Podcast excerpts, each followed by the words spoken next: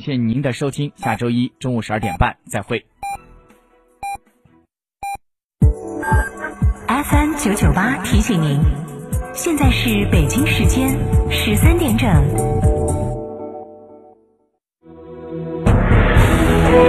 成都的声音，FM 九九点八，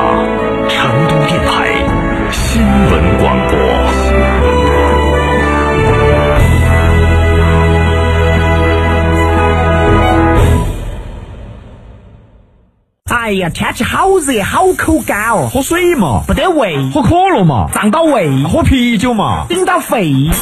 那你要喝啥子呢？喝小苏先生噻。哦，对的，小苏先生苏打水，零热量，喝了不长肉。小苏先生苏打水，零热量，零负担。小苏先生苏打水。华晨中华 V 三官降了，即日起购中华 V 三全系车型，官方直降一万五千元，另享至高三千元购置税补贴，还有低首付、零利息、零月供，金融政策任你选。国潮降临，势不可挡，详询当地经销商。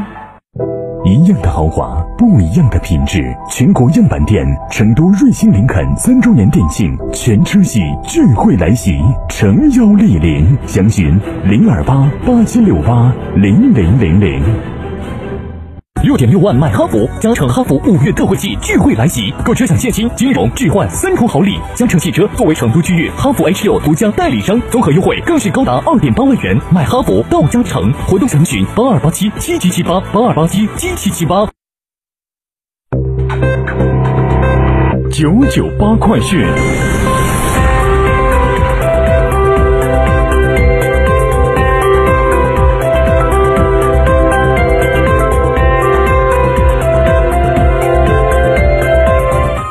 各位听众您好，我是浩明，现在向您报告新闻。今天上午的十点钟，二零一九年成都市中考成绩公布。记者从成都市教育局了解到，今年我市中考的各科平均分比去年稳中有升，升学成绩总平均分比二零一八年略高。今年五加二区域中考省级示范性普通高中填报志愿指导线为五百五十三分，一般普通高中最低送档线为五百二十分。今天下午开始，广大中考考生就可以填报中考志愿。市招考办特别提醒考生注意，二零一九年中考升学分，也就是符合政策规定的加分和降分之后的分数达到指导线和户籍在五加二区域的考生，可以填报省级示范性普通高中的统招生、调剂生志愿。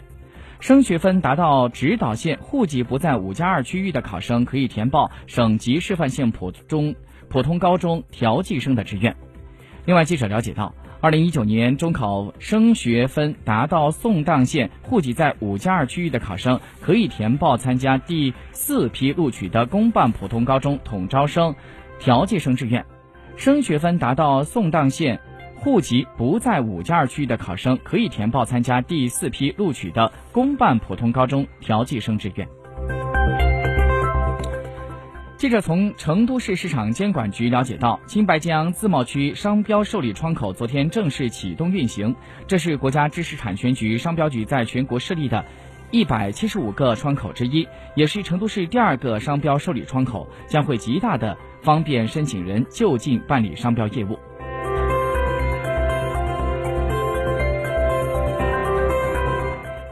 成都杜甫草堂博物馆第十八届荷花艺术展在成都杜甫草堂博物馆开幕了。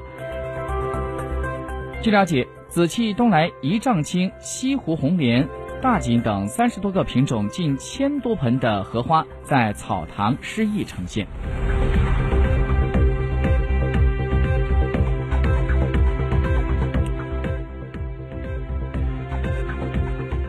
昨天，成都天府国际机场高速公路的控制性工程龙泉山隧道手动贯通，为高速公路全线如期通车奠定了坚实基础。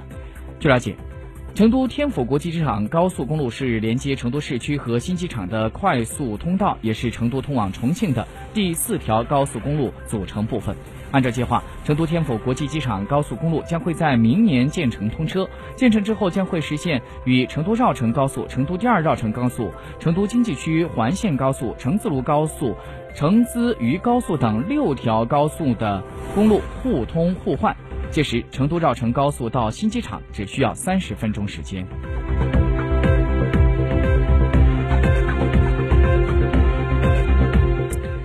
据成都市住建局消息，因为成都将会全面优化升级存量房屋网签的系统，在今天下午的五点钟开始到二十九号的二十四点期间，将会暂停网上签约服务。六月三十号的早上八点三十分开始，网签办案系统上线之后，按照新的业务流程办理。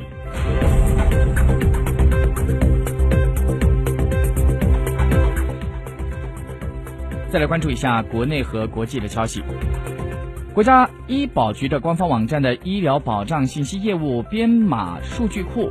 维护窗口期间是在六月二十七号开始试运行的。全国统一的医保信息编码标准体系的建立，也标志着我国医疗保障信息交换开始使用通用语言，为今后实现全国跨省异地就医、直接结算等医保工作铺平了道路。商务部官方网站在日前发布了规范。快递与电子商务数据互联共享的指导意见，其中就规定，电子商务平台经营者不得通过限制数据互联共享、阻碍电子商务当事人自由选择快递服务、利用用户大数据进行增值应用等，应当向用户提请申请，经用户同意，并不得将具有着个人隐私特征的数据提供给其他单位和个人。国家哲学社会科学文献中心 APP 在日前上线，用户可以在手机、平板电脑等移动终端免费的使用学术资源。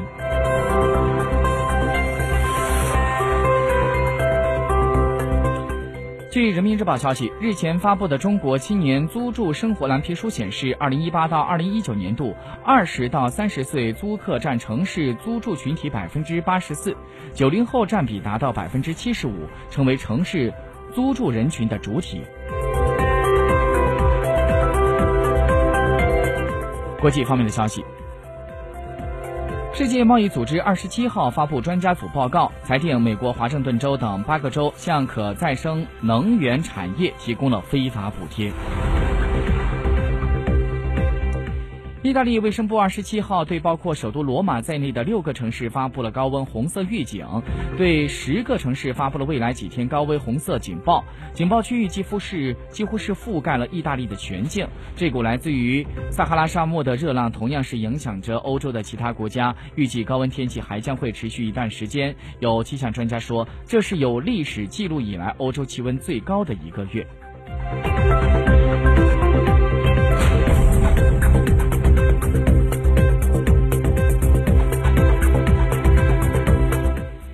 一架印度空军的美洲虎攻击机在飞行的时候遭到了小鸟的攻击而受伤。飞行员紧急抛掉了副油箱与练习弹，虽然说飞行员最终是平安无事，但是抛掉了油箱引发了火灾。根据印度媒体在二十七号报道，二十七号早上这架美洲虎攻击机是从印度的新德里北方两百多公里的一个空军基地起飞之后，引擎发生了鸟击，飞行人员紧急应变，没有造成严重的后果。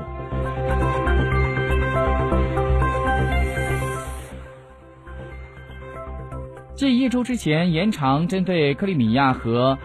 塞瓦斯托波尔市的经济制裁之后，欧盟二十七号再度以乌克兰问题为由，将针对俄罗斯的经济制裁延长至明年的一月三十一号。根据欧盟理事会当天发布的公告说，六月二十号到二十一号欧盟峰会期间，德国总理默克尔和法国总统马克龙向欧洲理事会介绍了明斯克协议执行的最新情况。其后。欧盟各成员国的领导人一致同意延长针对俄罗斯的经济制裁。二十六号，在瑞士洛桑举行的国际奥委会第一百三十四次全会上，国际奥委会执委会上个月提交的关于修改奥运会申办规程的若干建议获得了通过。美联社说，未来的奥运会举办将不再限定在一个城市，而是可以在多个城市，甚至是国家地区之间联合举办。现在沪指两千九百六十六点三零点跌三十点四九点，跌幅百分之一点零一。深圳九千一百三十八点八零点跌一百点六八点，跌幅百分之一点零九。听众朋友，新闻报告完了，感谢收听，再会。